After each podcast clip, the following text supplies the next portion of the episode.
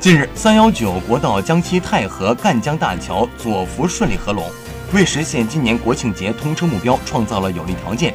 江西太和赣江大桥全长九百一十一点一六米，工程概算为一点九八亿元。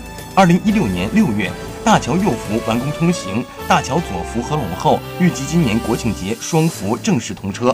届时，大桥全部完工，实现左右分道通行。江西泰和赣江大桥的建成通车，将推动沿路省份经济高质量发展起到桥梁纽带作用，打通内陆省份出海通道。